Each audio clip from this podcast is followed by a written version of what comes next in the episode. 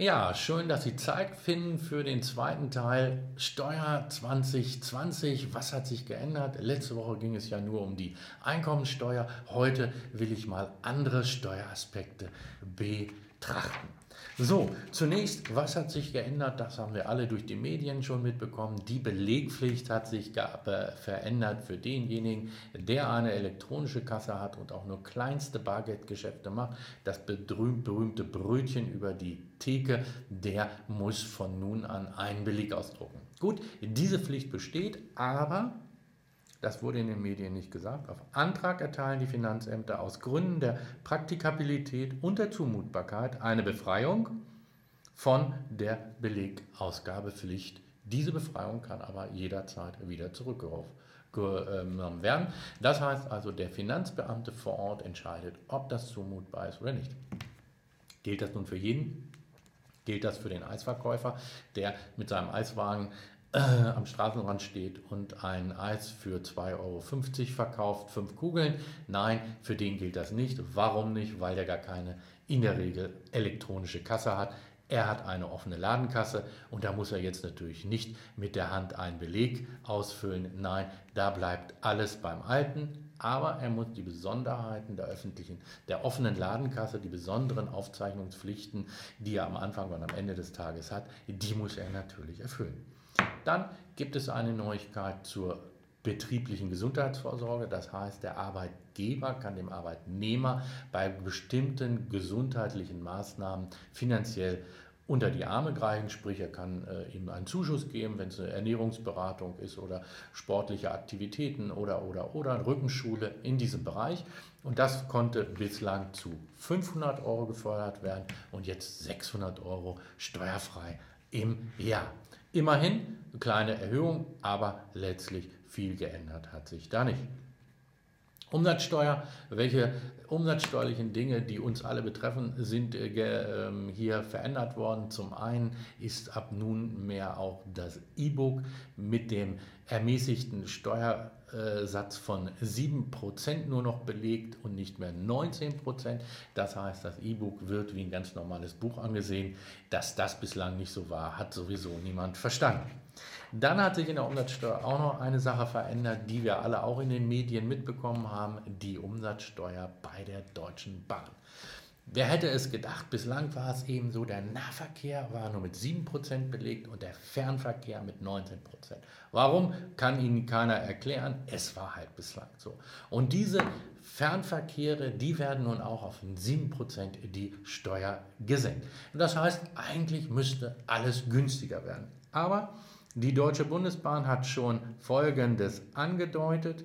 Damit soll die Preiserhöhung, die es normalerweise zum Jahreswechsel eben gibt, die wird eben nicht kommen. Das heißt letztendlich, die Deutsche Bundesbahn spart bei den Fernverkehrpreisen ja 12 Prozentpunkte Abgabe Umsatzsteuer.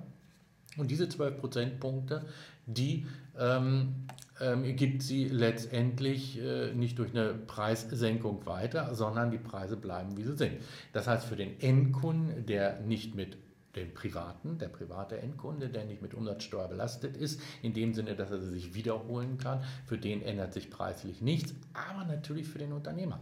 Der Unternehmer hat jetzt dadurch 12 Prozentpunkte höhere Fernreisekosten. Warum? Weil er vorher ja 19 Prozent Vorsteuer geltend machen kann. Das heißt also, wir haben hier ganz klar eine Preiserhöhung für zwischen Unternehmen Deutsche Bundesbahn, wenn sie Leistungen an andere Unternehmer, die steuerabzugsfähig sind im Umsatzsteuerrecht, letztendlich ähm, haben die dann eine äh, Kostenerhöhung. Wir wollen mal sehen, ob das so gemeint war, aber da sieht man eben, dass eben viele Dinge eben gut gedacht sind, aber eben nicht immer gut gemacht sind. Ähm, das muss man mal ganz ehrlich sagen. Was hat sich noch geändert? Es hat sich geändert, dass wir Jobstickets nunmehr auch, äh, also wenn der Arbeitgeber dem Arbeitnehmer eine Förderung macht, dass er mit öffentlichen Verkehrsmitteln vom Wohnort zur Arbeitsstätte fährt, dann kann dieses Jobticket auch durch Gehaltsumwandlung entstehen und hier eine pauschale Lohnversteuerung von, ich muss mal nachschauen, 25 Prozent pauschal 25 Prozent kann das erfolgen. Was hat sich noch geändert zwischen Arbeitnehmer und Arbeitgeber? Der Arbeitgeber kann auch dem Arbeitnehmer eine Mitarbeiterwohnung etwas vergünstigt zur Verfügung stellen, ohne dass diese Vergünstigungen gleich Sachbezug sind und diese Vergünstigung dann eben im Rahmen des Sachbezuges ganz normal versteuert werden muss.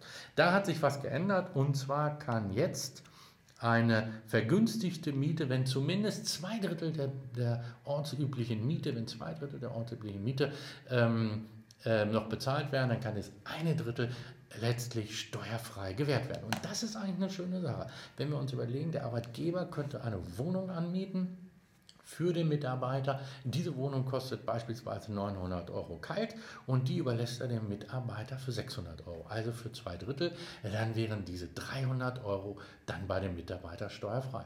Eigentlich keine schlechte Sache.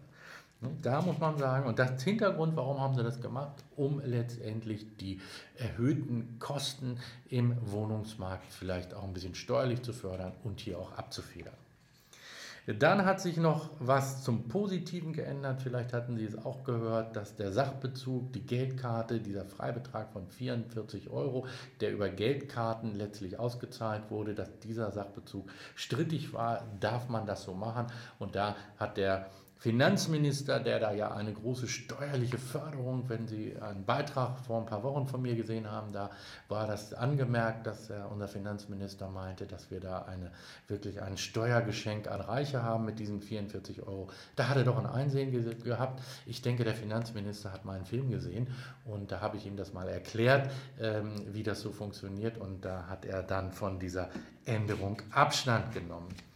Ja, und jetzt bin ich eigentlich schon fast durch, wenn ich jetzt hier nochmal blättere. Ansonsten Kleinigkeiten haben sich geändert noch die aber viel formal sind, auch ein bisschen was mit Steuerhinterziehung und äh, letztlich da Verschärfung im Umsatzsteuerrecht mit innergemeinschaftlichen Lieferungen und Leistungen hat sich ein paar Punkte noch geändert, formale Dinge, die komplizierter geworden sind. Aber wenn wir jetzt mal sehen, das war wirklich abschließend, viel hat sich für uns normale Menschen im Steuerrecht von 2019 auf 2020 nicht geändert.